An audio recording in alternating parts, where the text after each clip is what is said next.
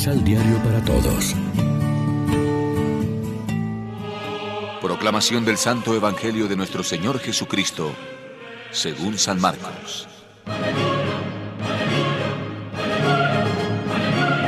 Seis días después, Jesús tomó consigo a Pedro, a Santiago y a Juan, y los llevó aparte, ellos solos, a un monte muy alto.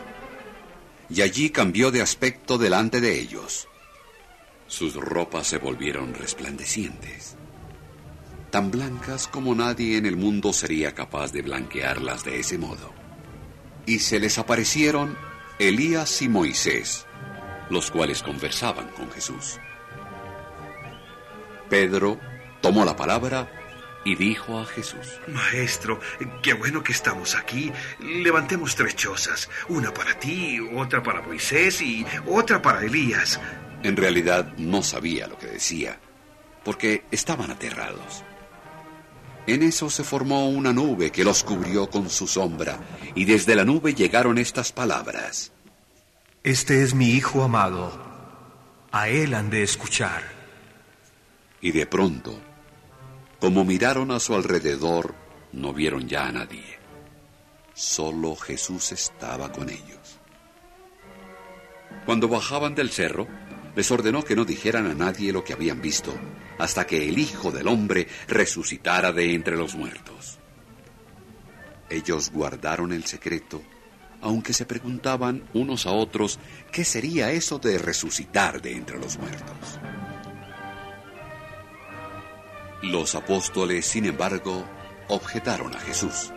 ¿No dicen los maestros de la ley que Elías ha de venir antes? Jesús les contestó, Ya sabemos. Elías viene primero y deja todo reordenado. Pero entonces, ¿por qué dice la Biblia que el Hijo del Hombre sufrirá mucho y será despreciado? Yo les digo que Elías ya vino e hicieron con él todo lo que quisieron como de él estaba escrito. Lección Divina Amigos, ¿qué tal? Hoy es sábado 19 de febrero y a esta hora, como siempre, nos alimentamos con el pan de la palabra. El contexto inmediato a la transfiguración del Señor es el derrumbe de las esperanzas mesiánicas de los apóstoles de Jesús debido al escándalo de la cruz.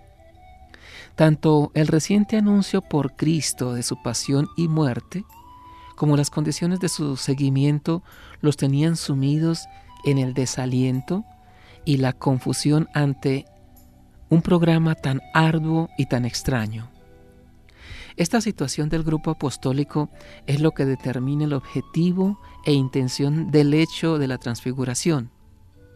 Diríamos que esta sucede más en función de los discípulos que de Jesús mismo. Por eso elige Él como testigos a los tres apóstoles que después presenciarán su agonía en Getsemaní.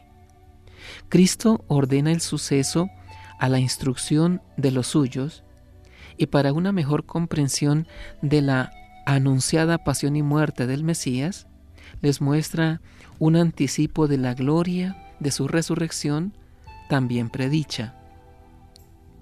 El Evangelio de hoy nos descubre la clave de la fe.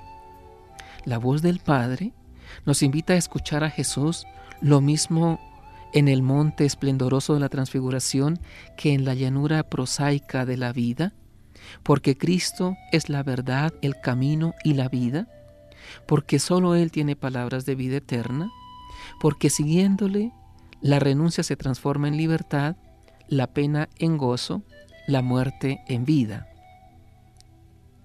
La transfiguración es una meta posible para el que escucha a Cristo.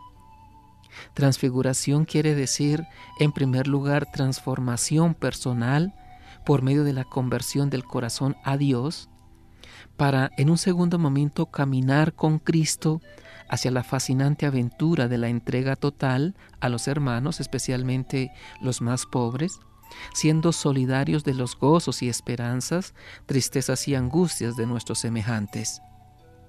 Reflexionemos.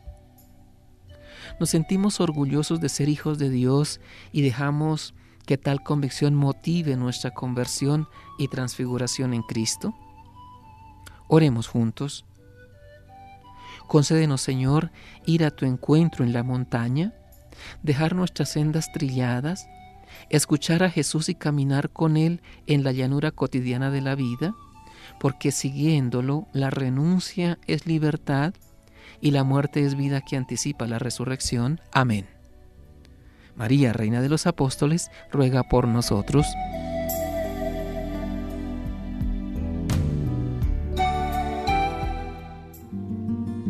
Complementa los ocho pasos de la Alexio Divina adquiriendo el emisal Pan de la Palabra en Librería San Pablo o distribuidores.